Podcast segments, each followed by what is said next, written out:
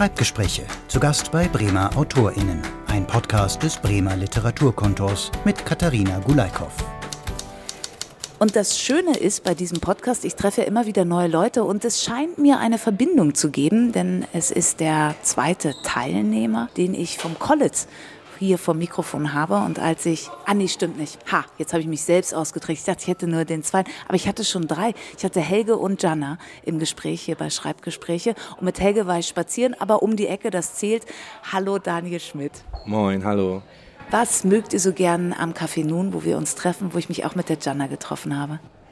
Ich wohne zwei Minuten von hier, das heißt, es ist ein naher Ort, wo man einen guten Kaffee kriegen kann, WLAN zum Arbeiten und Raum zum Arbeiten. Und ich bin super gerne am Theater und ich habe schon am Theater gearbeitet und es ist einfach ein toller Ort, mit anderen Leuten, die kreativ arbeiten, zusammen zu sein. Genau, als du gerade angefangen hast, ist es einfach praktisch, weil es um die Ecke ist, dachte ich so, nee, nee, es geht doch auch um die künstlerische Inspiration. Arbeitest du hier auch oder bist du hier einfach gern? Ich bin hier einfach gern zu arbeiten, weil tatsächlich kreativ schreiben äh, kann ich nicht mehr in Cafés oder anderen öffentlichen Orten, weil es mir einfach zu laut ist und ich mich sehr leicht ablenken lasse.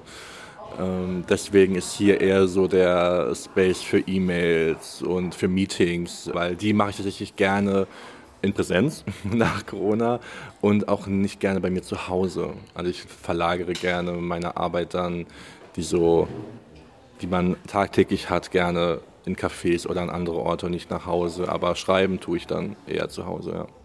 Bevor wir auf dein Schreiben kommen, möchte ich noch kurz das College streifen, aber nur ganz kurz, weil in einem anderen Podcast hast du ja gerade sehr ausführlich darüber Bericht gegeben, der irgendwann in diesem Jahr rauskommt, im Literaturhaus-Podcast, dass du zusammen mit Jana über eure Verbindung von jungen, kreativen Menschen, die zusammen schreiben tätig sind, gesprochen. Wie wichtig ist dir das College für deine kreative Arbeit und auch diesen Austausch? Sehr, weil einfach ganz unterschiedliche Leute in diesem Kollektiv teil sind und aktiv sind, von Lyrik bis Poetry Slam bis journalistische Erfahrungen. Das ist einfach ein, ein toller Punkt, ein toller Anker und auch mit vor allem jungen und Nachwuchsleuten da zusammen zu sein. Es ist einfach toll, sich auch innerhalb der Szene Bremens zu vernetzen und Ideen auszutauschen und neue Leute kennenzulernen. Ne? Ja. ja. Dein, dein Schreiben selber hat schon, hast du mir verraten, mit 15 Jahren begonnen. War es, da hatte ich die Muße geküsst oder hast du gemerkt, okay, da ist was Neues, ich muss irgendwo hin mit Worten? Ja, ich bin jetzt schon 15 Jahre sozusagen aktiv. Ich habe mit 10 sogar. 10 sogar, okay. Ja, aber das war damals Fanfiction, als Fanfiction noch keine, kein Genre oder keine Art, was sich auszudrücken. Habe ich zu den drei Fragezeichen Fanfictions geschrieben, weil das damals meine absolute Lieblingsreihe war. Ähm, ich habe sie sogar mehr gelesen als gehört. Ähm, genau, und das äh, war einfach, ich hatte Lust irgendwie zu schreiben. Ich fand das immer großartig und damals wohl als kindlicher Kopf magisch irgendwie, dass man sich Geschichten ausdenken kann, ohne dass man seinen Ort verlassen muss, wo man gerade ist. Und das fand ich einfach krass und wollte mal gucken, wie sich das anfühlt. Und es hatte auf keinen Fall irgendwas Professionelles oder irgendein Ziel. Ich wollte das einfach nur um des Schreibens willen tatsächlich ausprobieren, was ich eigentlich sehr schön finde. Ja. Und hast du nur geschrieben oder bist du auch jemand, der mit dem, was er schafft, sofort nach draußen geht, auch schon mit zehn Jahren? Nee, nee, auf keinen Fall. Ich Leider werfe ich auch sehr leicht Dinge weg. Ich habe diese Blätter leider nicht mehr, die ich auf Druckerpapier und mit dem besten Füller meines Vaters damals geschrieben habe. Die habe ich leider irgendwann wegen einem Umzug weggeworfen. Das finde ich immer noch sehr schade, allein für meine Erfahrung. Aber tatsächlich nicht. Also ich veröffentliche oder gebe mittlerweile sehr viel weniger raus, weil ich einfach mir sehr viel mehr Gedanken darüber mache, über welche Themen ich schreibe und über das, was ich nach außen trage. Es hat einfach mit meiner Umgebung und meinem Kontext einfach zu tun, dass ich mir eher überlege, was kann nach draußen und wo braucht man irgendwie mehr Arbeit oder mehr Zeit zum Nachdenken.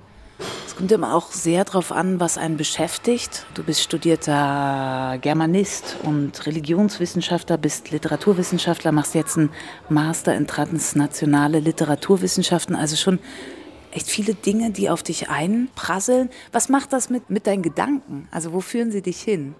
Ja, um mal ehrlich zu sein, es blockiert tatsächlich viel. Wenn man Lesen als Beruf hat, sage ich jetzt mal so, und man sich wirklich jeden Tag mit Konzepten, Texten, Theorien auseinandersetzt, einfach durch, die, durch den Alltag, durch die Umgebung in der Uni, macht man sich sehr viel mehr Gedanken drum, was man schreibt, wie das ankommt, was man da verarbeitet, was die eigene Biografie, das eigene Schreiben eigentlich in dieser Bubble irgendwie zu tun hat. Und ja, das äh, ist eine Challenge, sich davon zu befreien irgendwie und sich auf das eigene Schreiben und die eigenen Gedanken zu fokussieren und zu sagen, ja, das, was ich schreibe, ist valid, um es englisch auszudrücken, also es zählt und es hat eine Berechtigung. Ja, und das ist so jetzt, woran ich irgendwie die letzten Jahre irgendwie versuche, das zu überwinden und daran zu arbeiten.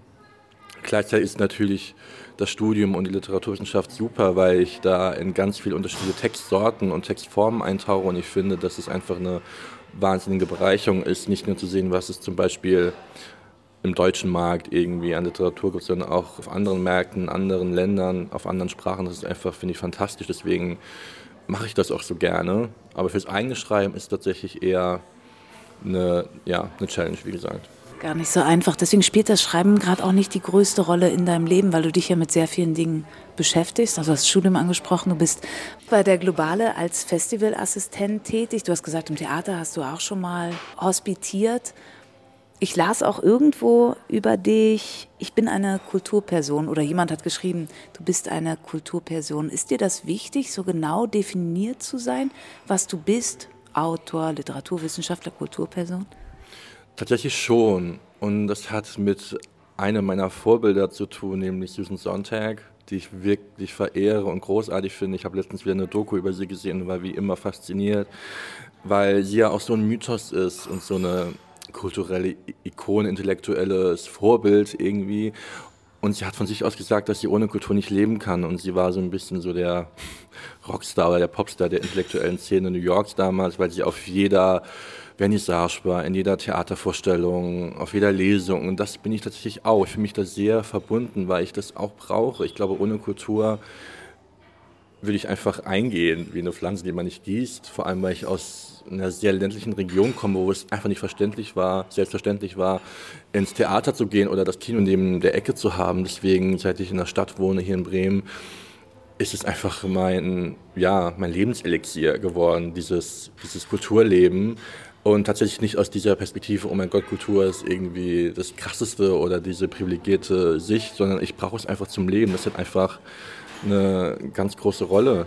So, und ich liebe die Kunst wegen der Kunst, will nicht, weil sie irgendwas für mich darstellt oder mich durch irgendwas profilieren kann. Ich brauche das einfach, um über die Welt nachzudenken und sie zu begreifen, weil sie auch immer komplexer wird und immer verrückter. So, deswegen, ja, es ist mir schon wichtig, dass diese Kulturperson Teil von mir ist oder ich bin eher diese Kulturperson. Ja. Total schön. Du bist aus der Pfalz, eine Freundin von mir, die Intendantin ist, ist auch aus der Pfalz und hat genau das Gleiche mal gesagt.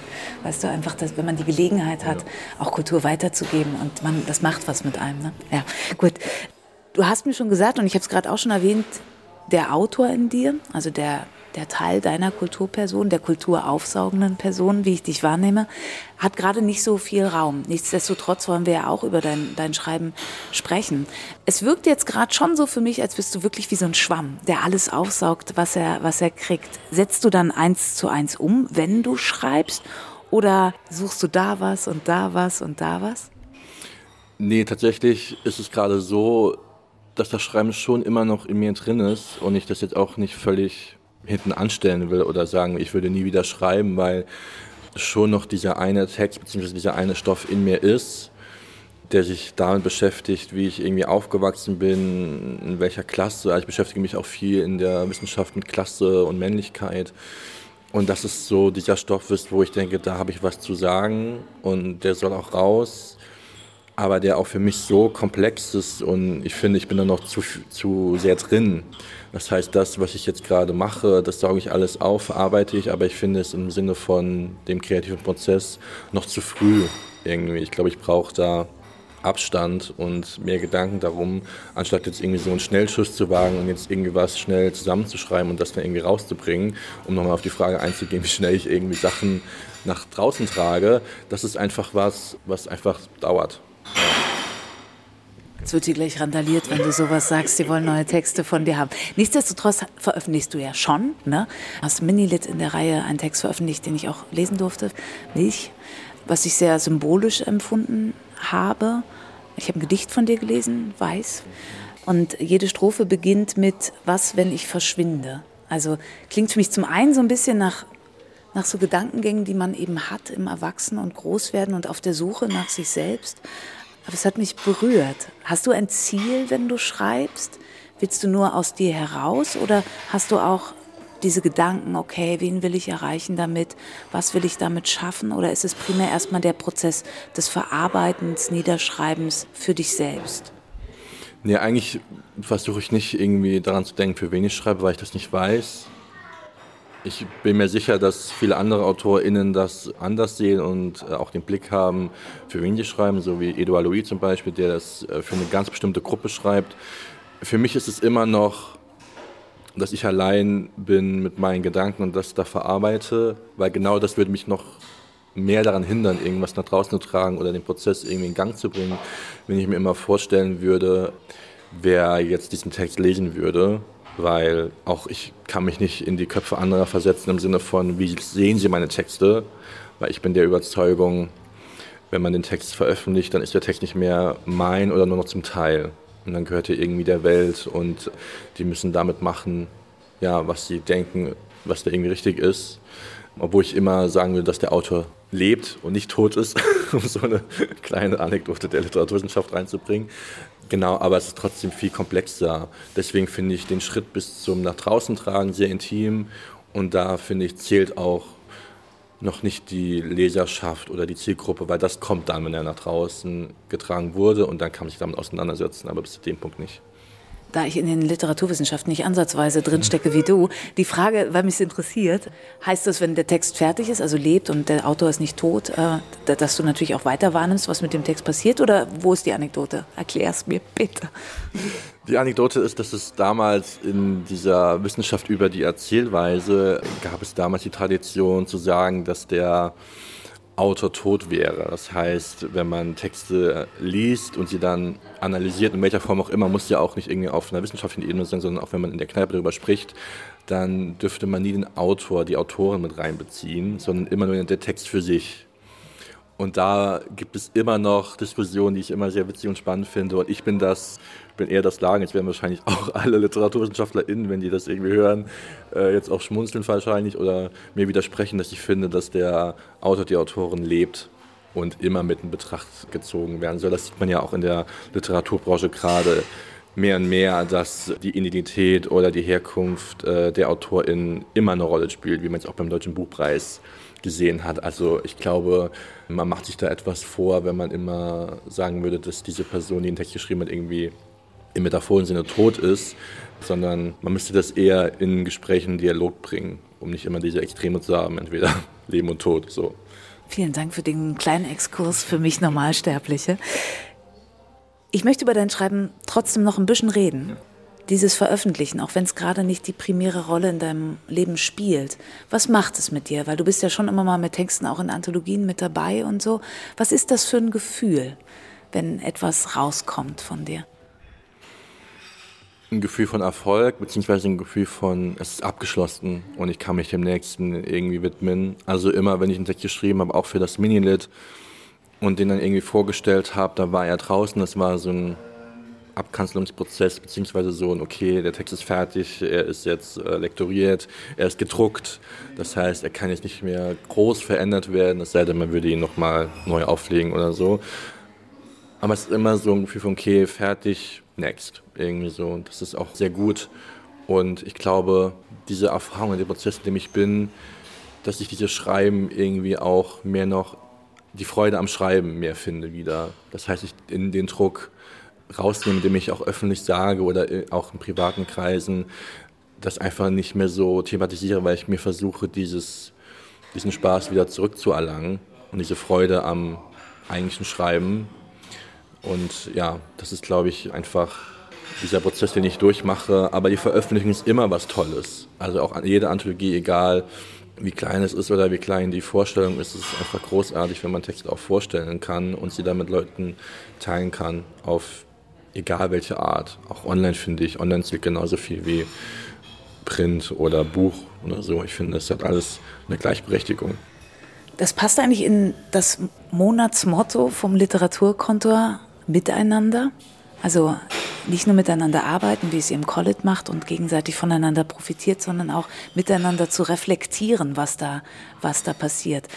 Ist dieses Miteinander für dich schon, im, egal was du machst als Kulturperson, ist es für dich im Vordergrund? Oder bist du lieber, entschuldige, bist du lieber allein unterwegs? Nee, gar nicht allein. Ich finde da wirklich, ist Literatur noch so ein, so ein spezieller Fall, weil ich finde, dass Literatur in keinem Vakuum passiert und Literatur auf jeden Fall ein Miteinander ist. Also diese, diese Idee von, man schreibt Bücher, man veröffentlicht sie, man liest sie in seinem kleinen Zimmer und dann klappt man es zu, man ist fertig, finde ich halt gar nicht, weil Literatur viel mehr kann. Und genauso wie Theater oder Musik einfach in der Öffentlichkeit auch passiert und verhandelt werden kann. Deswegen sind ja auch Lesungen so toll und deswegen werden Gespräche darüber geführt. Und das finde ich so das Tolle, was auch die Textform kann. Ist ja eigentlich eine mega Überleitung nochmal zur Globale hin. Dem Festival für grenzüberschreitende Literatur startet ja jetzt wieder zum 1. November. Wer es später hört, gibt es jedes Jahr, kann man also jederzeit wieder einsteigen, wo ihr unwahrscheinlich spannende AutorInnen zu Gast habt und in Diskussionen geht, ins Gespräch hinein. Wie war mal dein Ansatz zu sagen, oh Mensch, da will ich dabei sein? Vom kleinen Praktikum beim Literaturkontor tatsächlich. Also ich habe damals noch bei Angelika Sinn, die das Literaturkontor damals geleitet hat, Praktikum gemacht. Ich war frisch in Bremen, ich wollte die Szene kennenlernen, wollte irgendwas machen mit Literatur, weil das schon immer mein, mein Ziel war. Und habe dann mich initiativ beworben beim Kontor und wurde dann genommen von Angelika. Und dann habe ich das Praktikum gemacht, auch für die Uni. Und da war ich so, ja, was gibt es denn noch irgendwie? Ich wollte irgendwie weiter gucken und ähm, ja, weiter sehen, was es so in Bremen alles möglich ist. Und war dann einmal Gast bei der Globale, so ganz normal bei mir in Veranstaltungen. Das fand ich irgendwie faszinierend und großartig, dass es einfach sowas gibt hier. Und dann hat mich sozusagen Angelika vermittelt an die Busche Tscherner, die eine der Festivalleiterinnen des, äh, der Globale. Ja, und so bin ich da gelandet und seitdem hänge ich da drin, sehr positiv gesagt, und bin da Teil dessen, dieses tollen Projekts. Und ja, genau. Was macht es mit dir? Auch die Erfahrung und den, also wirklich ja diesen groß angelegten, regelmäßig wiederkehrenden Austausch? Ah, es macht super viel mit mir. Es ist echt, äh, wäre ein eigener Podcast wahrscheinlich.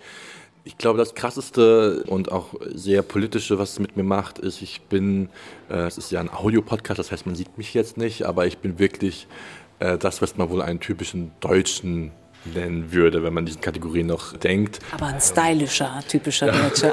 Danke. Aber auf jeden Fall Deutsch. Und das ist also auf jeden Fall deutsche Kategorie. Das heißt, ich bin in Deutschland geboren, meine Familie äh, kommt aus Deutschland. Das sind ja Fakten, die man ja nicht ablegen kann. Und die globale ist ja oder bezieht ja Menschen ein, die nicht nur deutsch sind in ihrer Biografie, in ihrem Schreiben, in ihrem Denken, und äh, die grenzüberschreitend einfach sind, was die Nationalität oder die Sprache angeht. Und das ist einfach jedes Jahr wahnsinnig bereichernd, auf diesem Level mit dieser Nationalität und dieser Sprache einfach umzugehen, ähm, was einfach großartig ist, weil ich dann immer mehr meinen Horizont erweitere und darum geht es mir als persönlicher Faktor für das Festival. Und ja, es ist einfach immer jedes Jahr wahnsinnig toll und bereichernd, welche Menschen da hinkommen und wie sehr ich da mich immer auch challengen kann und ja, mich weiterentwickle als Person und auch wieder für das Schreiben natürlich. Ja, genau, ich wollte sagen, wie, wie groß ist das Autorenohr von dir dann, wenn du dabei bist? Groß, obwohl natürlich das im Stress dieser Organisation natürlich oft untergeht, aber in Gesprächen, die man so führt, irgendwie im Auto, wenn man AutorInnen irgendwie umherfährt oder so, und es dann irgendwie zu persönlichen oder privaten Gesprächen kommt, das ist immer das Beste für das eigentliche Schreiben und dann eher für die Themen, wo Leute irgendwie herkommen und wie sie arbeiten. Das ist einfach äh, wahnsinnig schön, das zu sehen. Und ja, kann man dann mit nach Hause nehmen und dann verarbeiten. Das, das fließt dann alles auch in dieses eine Werk dann rein. Lass uns noch mal kurz den Schwenk machen in deine wissenschaftliche Arbeit hin was ja auch passt so global ist, ja eigentlich thematisch auch ja. schon nah beieinander. Ähm, auch da gibt es jetzt eine Veröffentlichung, an der du mitgewirkt hast. Was kommt da von dir? Ja, es ist auf jeden Fall auch eine Verbindung zur Globale, weil ähm, ich in Kontakt kam mit einer Doktorandin, die in Tschechien promoviert und sie war in Bremen zu Besuch für ein Praktikum und wir haben uns sehr gut verstanden und wir haben dann gemeinsam eine Tagung in Ustinadlabim, das ist eine Stunde von Dresden entfernt, also wirklich in dieser Grenzregion, können Sie überschreiten, das ist alles natürlich Thema bei mir immer. Und das, diese Tagung haben wir dann durchgeführt zum Thema Grenzdiskurs in der deutschsprachigen Gegenwartsliteratur. Und daraus, aus dieser Tagung, aus diesen Workshops, sind die Beiträge, die da vorgestellt wurden, jetzt in der Anthologie in Vorbereitung. Die kommt auch raus, das ist jetzt äh, sicher. Wir sind da ziemlich in der Endphase des Projekts und die wird im März 2023 veröffentlicht ähm, und die wird auch vorgestellt in Bremen, wahrscheinlich in der Galerie am Schwarzen Meer, weil, und das finde ich gut, dass es hier jetzt erwähnt wird, weil ich dafür auch so, eine, so ein Advokat bin, zu sagen, dass die Wissenschaft nicht in diesem Turm irgendwie passiert und der nichts mit den Leuten in der Stadt zu tun hat, weil ich bin sehr dafür, Wissenschaft nach draußen zu tragen und dass die was mit Menschen zu tun hat oder mit der Gesellschaft und dass sie sich mit Themen auseinandersetzt, die wichtig sind. Deswegen finde ich das gut, das jetzt hier einmal zu sagen, dass äh, Wissenschaft nicht irgendwie was Elitäres oder was ist, wo Leute keinen Anschluss finden können, sondern ich da sehr für bin, wenn man das, dass man Wissenschaft nach draußen bringt und sie so dann vermittelt, dass viele Menschen es verstehen, daran teilhaben können, mitdiskutieren können. Deswegen ist das unser Ziel auch, dass wir da nächstes Jahr, wenn das rauskommt, das vorstellen und in, nach draußen tragen. Wenn du dich als Advokat siehst für die Wissenschaft, was macht das mit deinem, ich würde dann doch nochmal auf diesen Schreibprozess eingehen, also wenn du wissenschaftlich arbeitest oder kreativ, was nicht heißt, dass wissenschaftlich nicht kreativ ist, äh, möchte ich nicht als Widerspruch sehen. Hast du da einen unterschiedlichen Ansatz oder bist du im Sinne des Advokatens verbindend? Geht das oder widerspricht sich das? Weißt du, was ich meine? Voll, aber ich würde also da bei mir sagen, in meinem Fall, dass ich dass ich das krass trennen muss, beziehungsweise vollkommen unterschiedliche Arbeitsweisen sind, weil die Wissenschaftssprache eine sehr neutrale, sich versucht vermeintlich objektiv auszudrücken, was ich finde, was nicht geht, weil wir alle auch Menschen sind und wir können, sind keine Maschinen, das irgendwie abstellen können. Aber ich finde, ich habe tatsächlich letztens mit Laura Müller-Hennig einen Text geschrieben als Dialog oder als Antwortspiel oder Ping-Pong-Text, wo wir den hin und her geschickt haben. Es hat super viel Spaß gemacht. Und das war einfach, um dieses Wissenschaftsgedöns, sage ich es einfach mal, abzuschalten, weil ich habe davor oder schreibe jetzt super viel wissenschaftlich und das war durch Laura einfach diese, diese Anfrage, diese Idee, diesen Text zu schreiben, wo ich war, ja, lass uns das machen. Und ich habe einfach, ich habe eigentlich super viel Stress, aber ich habe jetzt Bock und ich brauche das irgendwie. Das habe ich irgendwie gespürt. Und dann habe ich das einfach ähm, gemacht und wir hatten Zeitdruck, weil es war eine Deadline. Deswegen musste da was rauskommen. Das hat mir auch geholfen, wo ich dann war, es muss da jetzt irgendwie was stehen. Und Hauptsache etwas, das kann man überarbeiten, aber es muss irgendwie was aufs Blatt.